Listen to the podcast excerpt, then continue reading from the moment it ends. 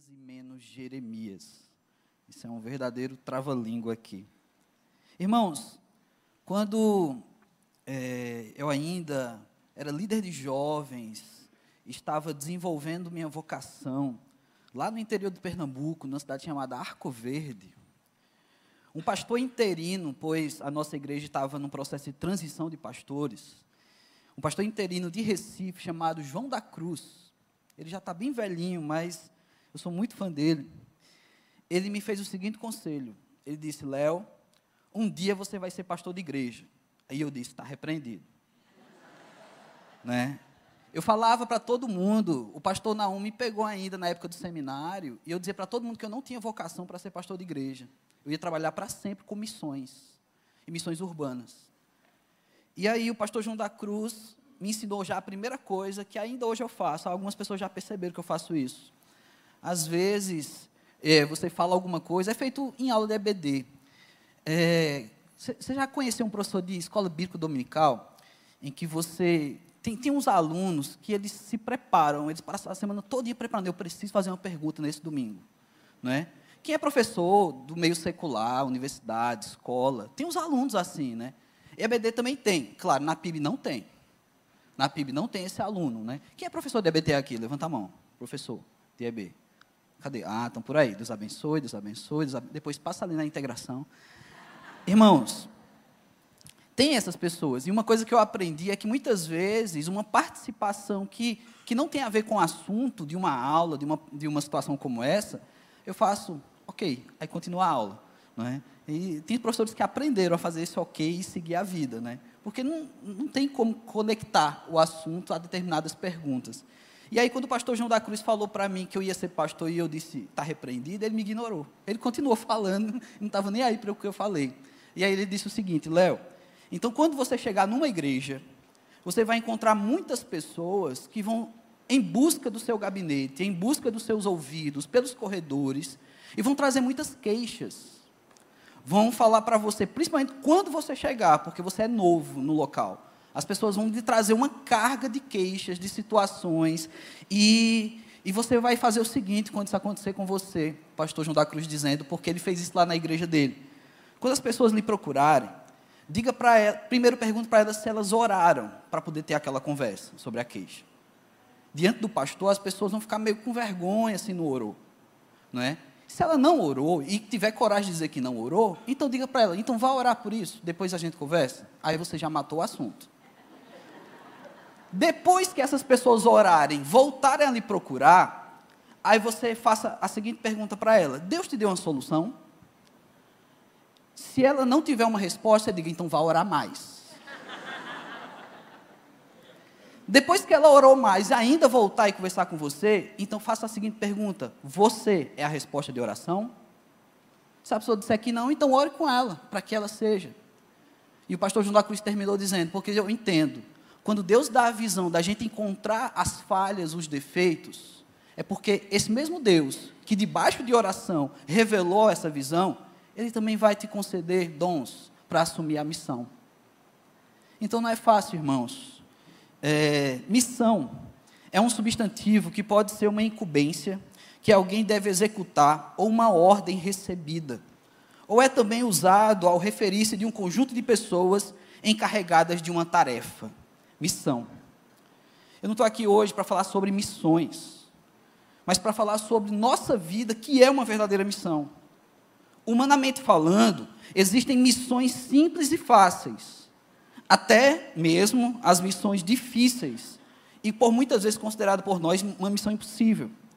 Porém, na palavra de Deus, temos pessoas que não receberam ordens tão simples, que relutaram não entendiam ou até tentavam fugir das ordens de Deus. Hoje, então, não vou fazer campanha missionária, nem campanha de construção, mas sim uma campanha para mim, para você, como nós devemos agir diante das situações adversas dessa vida. Primeiro eu quero falar então de Jeremias, eu quero falar um pouco de Jeremias. Ele é conhecido pelo menos por três características. A primeira delas, a mais conhecida, é que Jeremias é um profeta chorão. Versículo, capítulo 9, versículo 1 de Jeremias diz o seguinte: Ah, se a minha cabeça se tomasse em águas e os meus olhos numa fonte de lágrimas, para que eu chorasse de dia e de noite os mortos da filha do meu povo.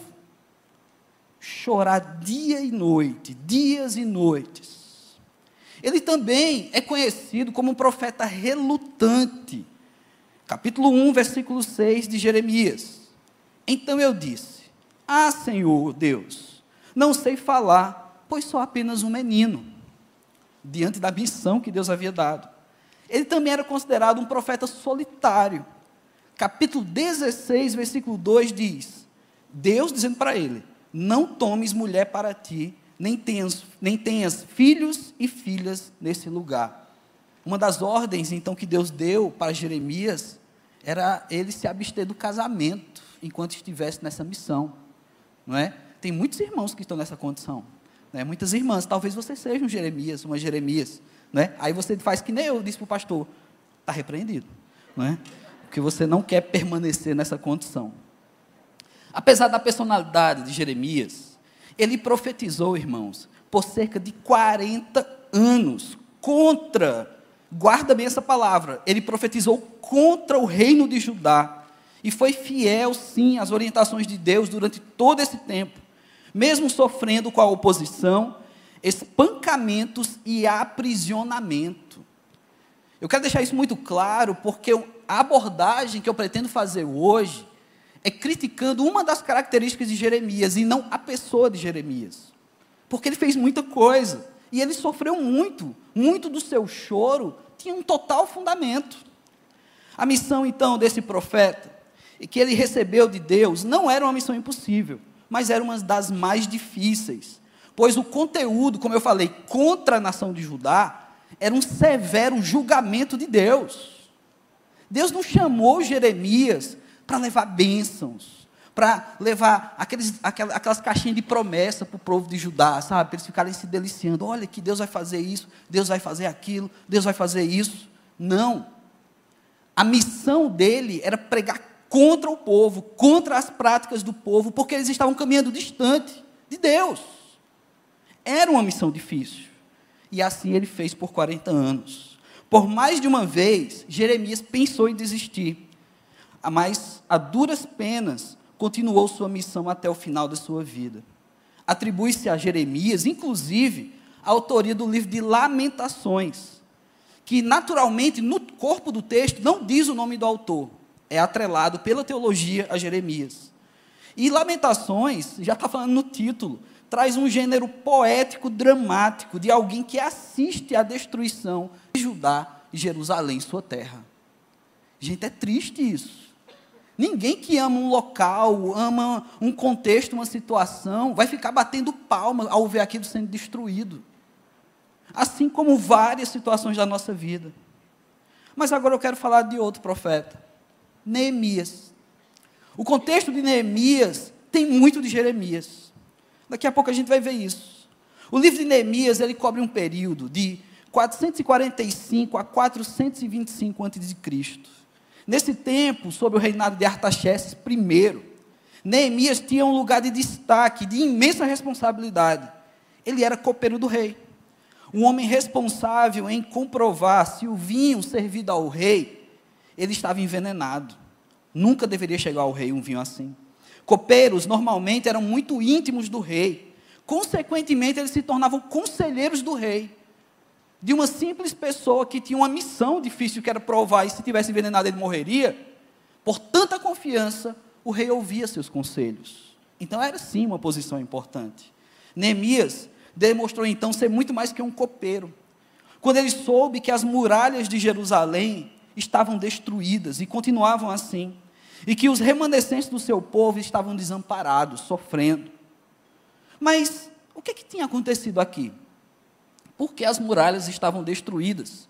Então a gente vai em Jeremias, olhar o contexto. Jeremias capítulo 16, versículos 10 e 11, diz o seguinte: Quando anunciares a esse povo todas estas palavras que eles te disserem, porque nos ameaça o Senhor com todo esse mal. Qual é a nossa iniquidade? Qual é o nosso pecado que cometemos contra o Senhor nosso Deus? Então lhes responderás: olha a ordem de Deus para Jeremias. Porque os vossos pais me deixaram, diz o Senhor, e se foram após outros deuses, e os serviram e os adoraram, mas a mim me deixaram e a minha lei não guardaram. Povo pecador, povo abandonou a Deus. Só que Deus não queria que isso acontecesse, Deus tinha um desejo de preservar o seu povo. Isso vai estar lá em Jeremias, capítulo 25, versículos de 4 a 6. Você também pode acompanhar aqui projetado. Não, estou brincando, eu queria ver a cara do pessoal lá em cima. Acompanhe na sua Bíblia mesmo. Jeremias 25, de 4 a 6. Diz a palavra de Deus. Também, começando de madrugada, vos enviou o Senhor todos os seus servos, os profetas, mas vós não os escutastes, nem inclinastes os teus ouvidos para ouvir. Quando diziam: Convertei-vos agora, cada um do seu mau caminho e da maldade das suas ações, e habitai na terra que o Senhor vos deu a vossos pais, desde os tempos antigos e para sempre. Não andeis após outros deuses para os servirdes e para os adorardes, nem me provoqueis a ira com as obras de vossas mãos, mas vós não vos fareis mal algum. Deus queria preservar o seu povo. Deus estava preparando e dando a missão para Jeremias anunciar, sim, algo muito ruim, mas caso aquele povo entendesse esse recado, nada de mal aconteceria a eles. Agora, voltando para Neemias, ele foi um homem visionário. Posteriormente, tornou-se governador de Judá. E o poder não lhe subiu à cabeça. Ele demonstrou humildade, integridade, patriotismo e altruísmo. Só que o ministério de Neemias também teve choro e lamento. Ele também teve um pouco de Jeremias no seu ministério. Agora abre a sua Bíblia em Neemias, capítulo 1.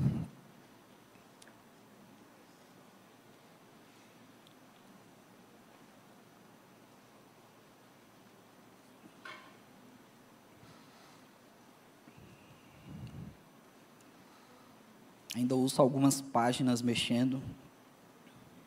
Irmãos, quando o pastor João da Cruz disse que eu ia ser pastor um dia, eu disse que não, não queria.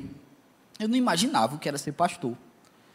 Eu não sabia como era isso. Eu estou descobrindo aqui em Fortaleza. Quando eu era missionário, às vezes fazendo missões no interior, no sertão, quando você fazia amizade com uma família, quando você pregava e uma casa se convertia, e não era você, era Deus fazendo aquilo, você ganhava uma galinha de presente, viva. Você acha que isso é, é, é, é engraçado? Quando eu era missionário lá em Recife, da Cristolândia, que a gente cuidava de moradores de rua, vez por outra, o morador de rua trazia um celular roubado para nos dar de presente. A gente dizia, meu irmão, tira isso daqui, não traga essas coisas para cá não, pelo amor de Deus. Ele, pastor, mas eu estou com três.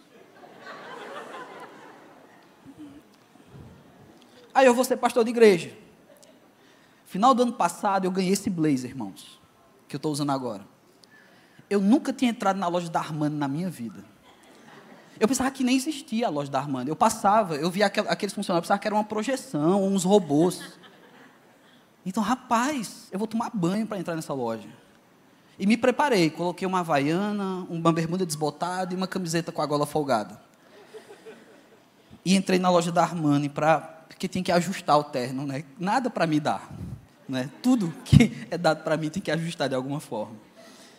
E aí eles ajustaram o meu terno e eu percebi que era, não era robô, era pessoas de verdade. Eu toquei nos funcionários da Armani. Essas coisas acontecem quando você é pastor de igreja. E agora eu vou ter que tirar o seguro do meu carro para pagar o seguro desse terno. Essas coisas acontecem quando você é pastor de igreja. Não foi uma galinha. Neemias capítulo 1, a partir do versículo 2, diz a palavra de Deus. Anani, um de meus irmãos, a partir do versículo 2, viu? Neemias 1, veio de Judá com mais alguns homens. Perguntei-lhes pelos judeus que voltaram, os que sobreviveram ao cativeiro, e a respeito de Jerusalém. Eles me responderam: os que sobreviveram ao cativeiro estão passando grande aflição e vergonha lá na província os muros de Jerusalém foram derrubados e as portas da cidade queimadas. Versículo 4. Depois de ouvir essas palavras, sentei-me e chorei. lamentei por alguns dias e continuei a jejuar e orar perante o Deus do céu. Nesse versículo 4, você tem então a atitude. Você observa as palavras contidas na oração de Neemias posteriormente. Vejamos então o comportamento desse homem quando soube o que estava acontecendo com seu povo, dessa dura realidade: choro, jejum e oração. Isso é algo que tem que estar na vida do cristão. Se muitas vezes na nossa caminhada Deus permite que situações nos façam chorar, esse choro ele tem que ser acompanhado de jejum e oração, não somente lágrimas, não apenas desespero. Claro, irmãos, com todo respeito, porque existem choros que eles precisam demorar, eles duram. Porque a realidade, ou que trouxe o motivo para aquele choro, é muito dura, é muito pesada. Ontem eu estava conversando com um rapaz, e no meio da conversa veio a ideia de Jó. Você conhece a história de Jó? Jó, ele perdeu tudo que ele tinha. Filhos morreram, perdeu os bens, perdeu tudo que tinha. A esposa nem morreu, a esposa humilhou ele e foi embora. E aí, você conhece o final da história de Jó. Deus deu tudo em dobro para Jó. Nova família, novos filhos, muito mais bens. Mas tem um detalhe em Jó que eu sempre observei.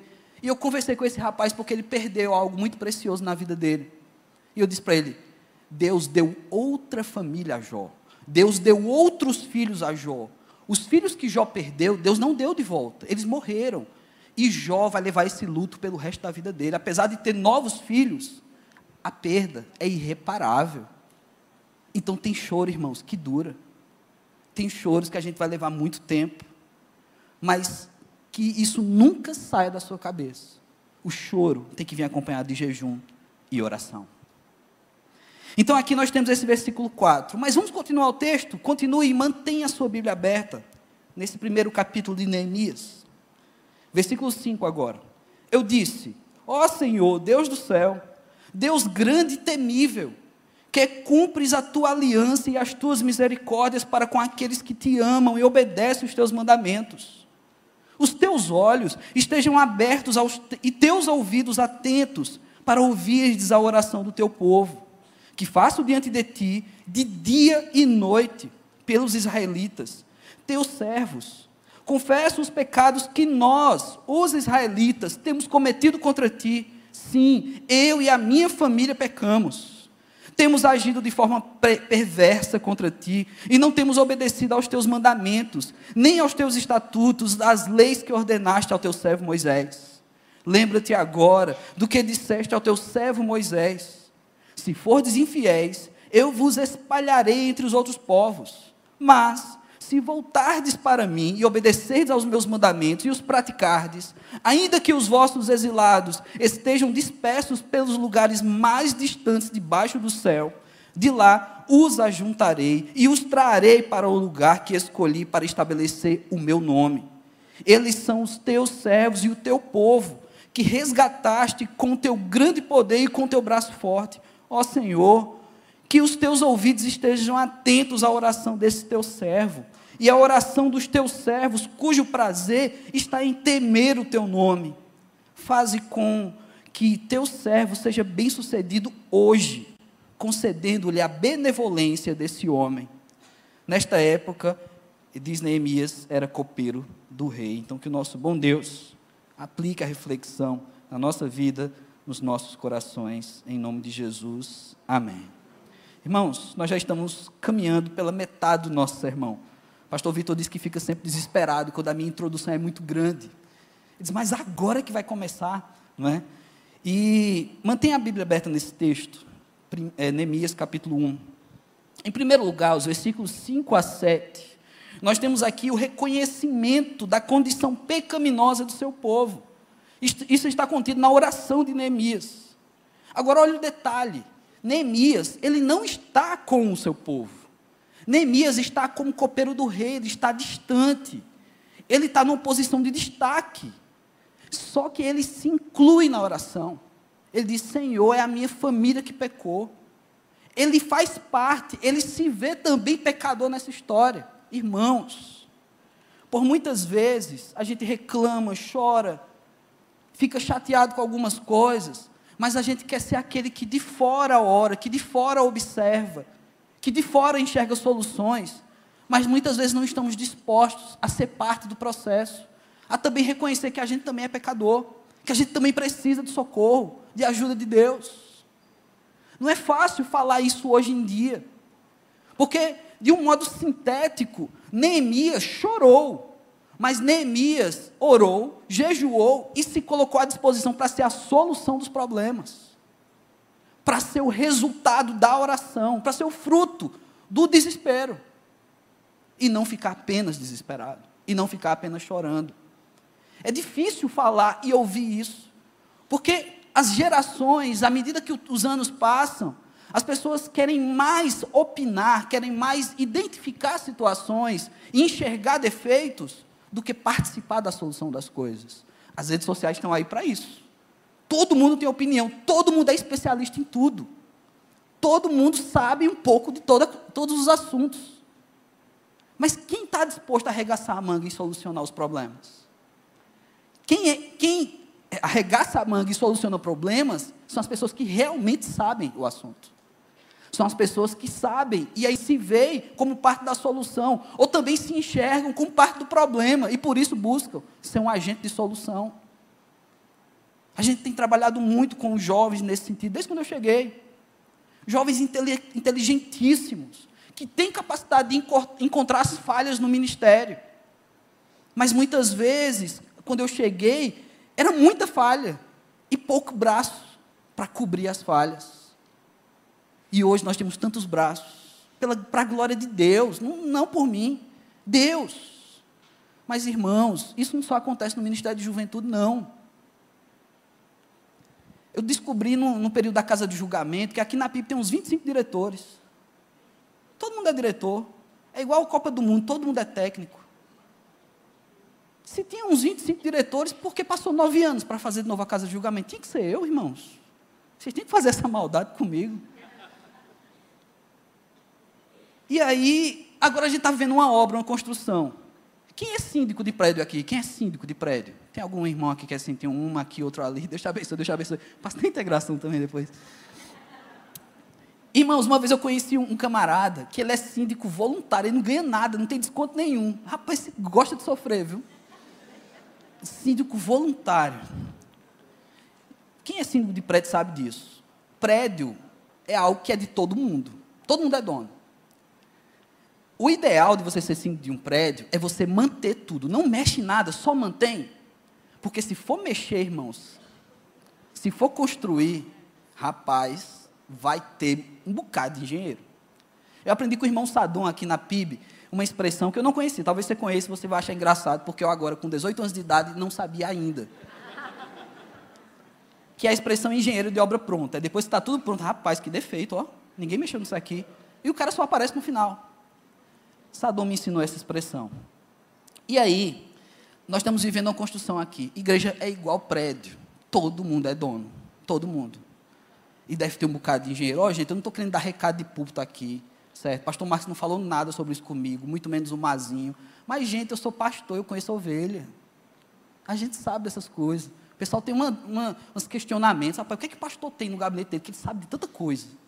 Sabe? Ele tem uma televisão ali que vai revelando as coisas para ele. A gente conhece a ovelha, irmãos. A gente conhece a ovelha. E aí, obras como essa vai suscitar muitos engenheiros. Mas quem é que está disposto a ser resposta? Quem está disposto a arregaçar a manga e dizer, eu vou ajudar a fazer isso aqui? E como eu falei, eu não estou aqui para fazer campanha, mas para pensar agora na aplicação disso na nossa vida. Às vezes, o que está derrubado, o que está caído, é a sua casa, é a sua família, os muros da sua família, do seu casamento, dos seus filhos, estão todos no chão. As portas estão queimadas. Adianta ficar se lamentando e chorando e clamando apenas para pessoas ouvirem. Cadê o jejum? Cadê a oração? Mas acima de tudo, cadê o reconhecimento de que você é parte do problema? Você não é só aquele que fica distante orando, porque é a sua casa, é a sua família. Mas, pastor, o defeito não é meu. Mas, pastor, o problema não sou eu, mas é a sua casa, é a sua família. Neemias não estava lá em Jerusalém, ele não estava vivendo esse problema, ele não estava sendo disperso como aquele povo. Ele estava bem, ele poderia só orar à distância. Deus, abençoa aqueles lá, sabe, Deus, manda, manda uns missionários, Deus. Deus, manda para mim uns 30 chimenes para fazer uma campanha e reconstruir aqueles muros. Ele vai fazer cantinas, Deus. Ele vai colocar um negocinho da cabeça, sabe? Vai vestir uma placa. Manda, Deus, um bocado de maluco desse, pai. Neemias não fez essa oração. Neemias chorou, se lamentou. Neemias jejuou, orou e disse para Deus: Deus, é o meu povo, eu sou daquele povo e me usa para ser resultado dessa obra. Eu quero fazer. Mas aí vem o apelo de Neemias que não é pecado, irmãos, apelar para Deus. Versículos 8 a 10. Você tem Neemias apelando para a misericórdia de Deus. Misericórdia, então, é a palavra aqui. Eu falei ontem no culto dos jovens, estudando o Antigo Testamento. A palavra misericórdia, aprendendo aqui com o meu ministro de música, que em hebraico é Hesed. Eu não consigo falar do jeito que ele fala, irmãos. Ele fez um curso de línguas. A palavra ela é a palavra misericórdia em hebraico. Como é bom ter um tradutor do seu lado. É a palavra misericórdia, graça no Novo Testamento também. Essa palavra, ela acontece mais de 250 vezes no Antigo Testamento. 250 vezes, irmãos. É feita aquela irmã que fica falando misericórdia o dia todo. Misericórdia, esse trânsito, misericórdia, esse carro, misericórdia, esse marido, misericórdia. Essa irmã que fala misericórdia 250 vezes num dia, ela é o Antigo Testamento. E aí, tem gente que lê o Antigo Testamento e diz: rapaz, eu só vejo graça no Novo Testamento, porque Jesus é graça. Jesus não é da lei do Antigo Testamento. Aqui é graça, aqui é amor, aqui é cuidado. Jesus faz isso. Antigo Testamento, Senhor dos Exércitos, esse Deus que vai na batalha, esse Deus que dá ordem para que exércitos aniquilem povos. Tem gente que não consegue enxergar a misericórdia do Antigo Testamento. 250 vezes apenas. Deus é misericordioso. Então, é, Neemias usa essa palavra. Ele reconhece que Deus é um Deus misericordioso, ele conhece os estatutos de Deus. E ele disse para Moisés, o Deus, nosso Deus disse para Moisés, tudo isso.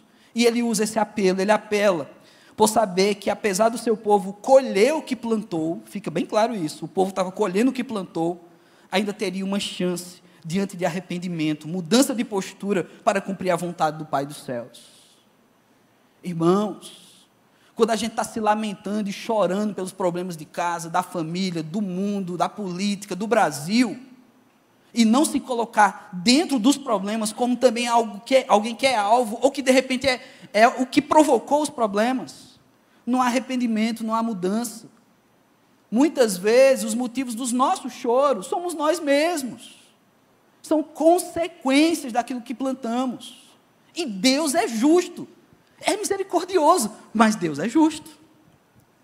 A gente tem que aprender a assumir a gente tem que aprender a se lamentar assim por quem nós somos, o que nós fazemos, para deixar Deus nos usar nesse agir poderoso, para deixar Deus nos instruir para ser a solução, para deixar Deus te falar, para você parar de plantar e colher isso aí, porque Deus não quer isso. Deus quer plantar graça, misericórdia no seu coração. E com graça e misericórdia no coração, eu também vou ter e levar graça e misericórdia para outras pessoas. Eu vou ser abençoador, ao invés de ser um lamentador. É um desafio, é um desafio para mim, para as nossas vidas.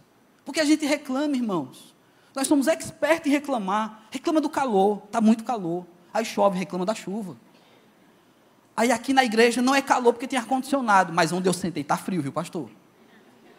Acontece, irmãos. Nós somos treinados para reclamar e nunca achar que tudo está muito bom. Mas olha que de repente é você mesmo que precisa de solução. Faça parte disso. Mas não esquece de apelar para a misericórdia de Deus, porque Deus é bom. Deus é bom. Tem coisas que te faz chorar. Tem situações na tua vida que até hoje te traz lágrimas. Deus é bom, irmãos. Apesar disso, você é humano assim como eu. Nós somos frágeis. Nós somos teimosos. Mas aí esse Deus, percebendo essa fragilidade, percebendo que o homem, ele vai falhar, Deus age com misericórdia. E essa misericórdia é o apelo de Neemias, porque ele reconhece que tudo aquilo era consequência, mas ele diz: Deus, assim como tu fizeste para Moisés, se houver arrependimento, se houver mudança de caráter, tu vai abençoar, tu vai juntar o teu povo. Irmãos, a solução somos nós. Caminhando para o final, versículo 11. Nós temos aqui então a disposição em tomar parte do agir de Deus. Versículo 11. Ó Senhor, que os teus ouvidos estejam atentos à oração desse teu servo e à oração dos teus servos, cujo prazer é temer o teu nome. Ele já está excluindo o pessoal que está desobedecendo. Deus, olha para quem está orando e tem temor a ti. Faz com que teu servo seja bem sucedido. Ele está se colocando bem sucedido hoje, concedendo-lhe benevolência deste homem. Olha, gente, é o agir de Deus agora. Deus, eu não quero em 2022 ser a solução desse problema, não, Deus. Eu quero ser hoje a solução desse problema. Eu quero hoje, Deus, ser a pessoa que vai enxugar minhas próprias lágrimas e tirar a lágrima de outras pessoas, porque eu quero ser a solução, Senhor. Me usa, Pai. Essa é a oração de Neemias. Eu, Neemias, ele, ele fecha então essa oração declarando-se ser alguém que teme a Deus. Logo em seguida, então, ele se oferece para a missão. Então, o segredo dessa disposição, irmãos, creio eu, é o temor ao Senhor. Como disse Paulo, ao descrever sua missão: se anuncio o Evangelho, não tenho de que me gloriar, pois sobre mim pesa essa obrigação. Porque ai de mim se não pregar o Evangelho. Paulo não tinha orgulho nenhum de ser um pregador do Evangelho, era obrigação dele. É minha obrigação, irmãos. A pessoa vai lá no gabinete, conversa com a gente, a pessoa, a gente visita, a gente tem um acompanhamento com alguém, a pessoa vem agradecer, feito nas missões, me dá uma galinha. E eu digo, meu irmão, ai de mim. Isso é minha obrigação. Ah, é obrigação, né? Porque pastor ganha para isso. Não, irmão. Eu ganho porque eu preciso comer também. Eu preciso colocar combustível no carro para poder fazer a visita. Porque a pregação do evangelho é minha obrigação. Ai de mim se eu não fizer isso. Assim dizia Paulo. Isso é temor, irmãos. É temor de ter medo mesmo, porque muitas vezes a gente lê temor na Bíblia e diz: não, isso aqui é respeito. Ele tem temor porque ele respeita. Né? Eu vou para o fórum, eu preciso ir de calça, né? porque eu não posso ir de bermuda porque eu respeito. Então você tem um temor de respeito. Não, não. É temor de ter medo mesmo. Eu temo o que Deus vai fazer se eu não obedecer. E isso não significa que Deus é ruim por causa disso, não. Significa que eu sei que Deus é justo. Apenas isso. Ele é justo, mas ele é bom. Nunca confundam a justiça com falta de benevolência. Isso é um defeito humano. É um defeito humano que muitas vezes se insere, se enraiza dentro da sociedade. A gente fica vendo na televisão que a justiça é falha, que a justiça é isso. A gente tem várias pessoas aqui que são do direito, são advogados, mais do que isso. E sabem que a justiça tem suas falhas. Mas, gente, não relacione a justiça humana a justiça divina não.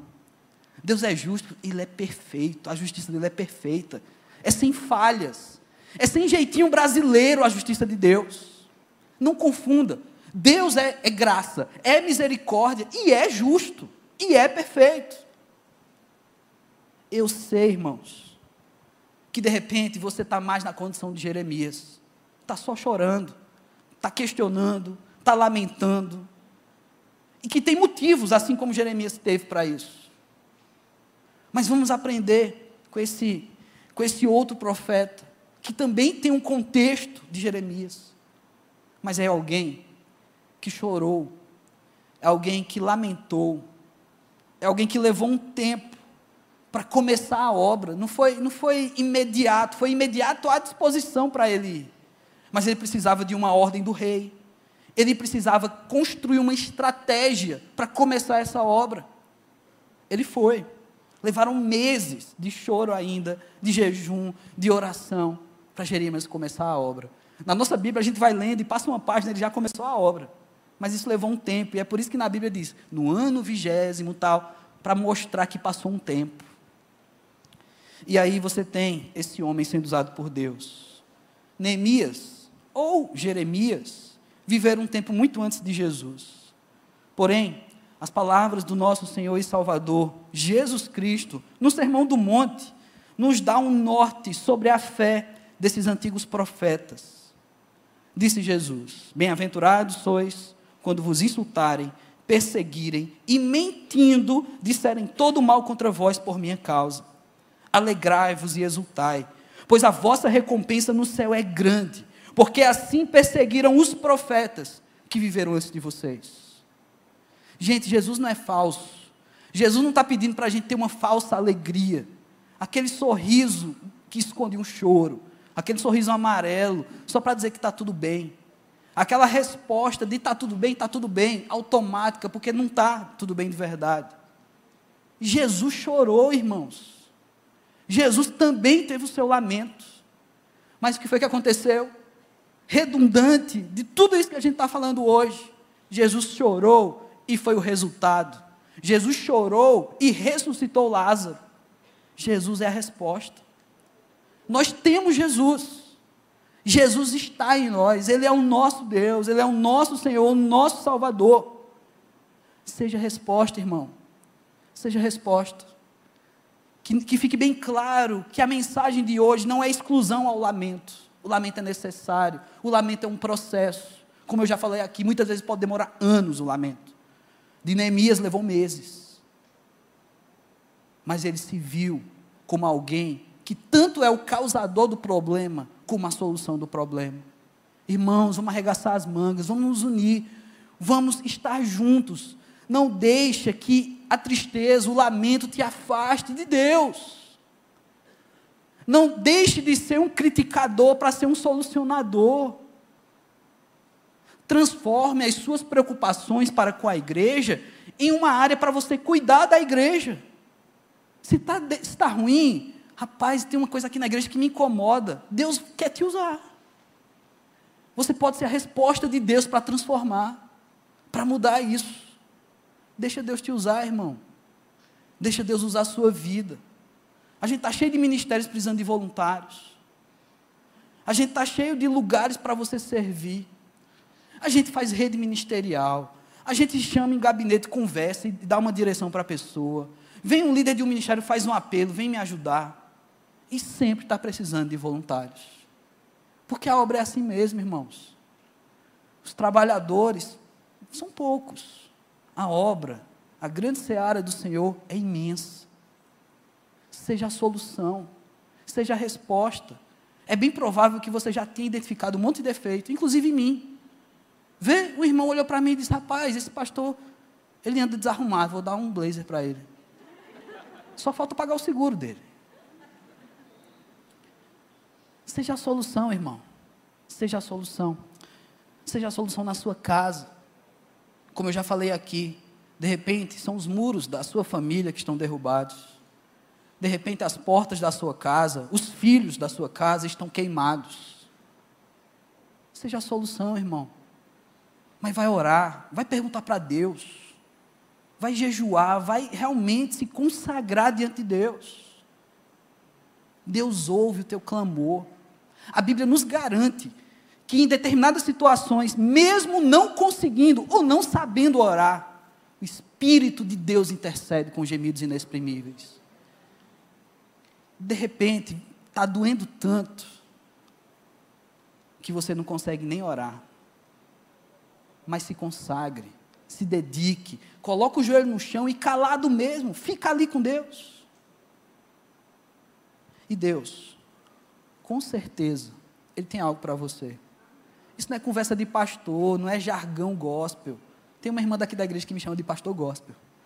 Acho tão fofinho, mas é que ela não sabe que eu falo, quando eu falo gospel, eu estou falando pejorativamente. Mas, irmãos, seja a solução. Seja em coisas simples aqui no dia a dia da igreja. Seja em coisas muito pesadas e difíceis na sua casa, no seu ministério na sua família, na sua vizinhança, ou quem sabe dentro de você mesmo. seja a solução. Esse nosso Deus, ele pode, irmãos. Ele é o Deus do impossível. Ele sim é o Deus que pode nos dar condição de vencer. Nós não somos vencedores por nossos braços. Somos vencedores em Cristo Jesus. Porque ele sim venceu. Ele venceu a morte. Ele venceu as doenças. Ele venceu os pecados. Ele venceu tudo, irmãos. Creia nesse Deus. Creia nesse Jesus. Que também, como nós chorou, como eu já falei, mas que também é solução. Vamos orar. Baixe sua cabeça. Se coloque diante de Deus. Seja um Neemias. Se coloque, Deus. Eu faço parte desse problema, eu faço parte desse povo, eu faço parte dessa família. De repente o problema é você mesmo. Deus me muda. Faça a sua oração. Busque do seu jeito esse Deus. Ele está aqui, Senhor. Ele está pronto para nos abençoar. Deus não está de mãos encolhidas, irmãos, Ele está com as mãos estendidas. Deus conhece o teu clamor, Ele vê as tuas lágrimas, aonde você estiver chorando, Ele sabe o que está acontecendo. Isso pode demorar muito para mudar. Pode ser, irmãos, que isso não mude e vai continuar assim. E que há um significado de Deus em tudo isso, há um propósito de Deus, há promessas de Deus. Muitos profetas no Antigo Testamento sofreram, e conforme o relato em Hebreus, muitos nem viram o resultado das promessas, nem viveram para enxergar. Muitos pregaram, como Isaías, pelo Messias, e 400 anos depois, vem Jesus Cristo Isaías não viu Jesus como ser humano, como pessoa viva aqui na terra. Irmãos, você também tem os seus clamores, tem seus pedidos, tem o seu choro. Eu não posso te prometer que hoje mesmo vai ter uma resposta, que hoje mesmo Deus vai te dar. Mas se Ele quiser fazer isso, Ele vai fazer. E você vai fazer um culto de gratidão, você vai chamar todo mundo para falar que Deus fez. Mas se Ele não fizer hoje, irmãos, que você pelo menos faça essa oração. Deus, que eu seja hoje a solução. Faz de mim hoje, ó Pai, resposta. Clame a Deus.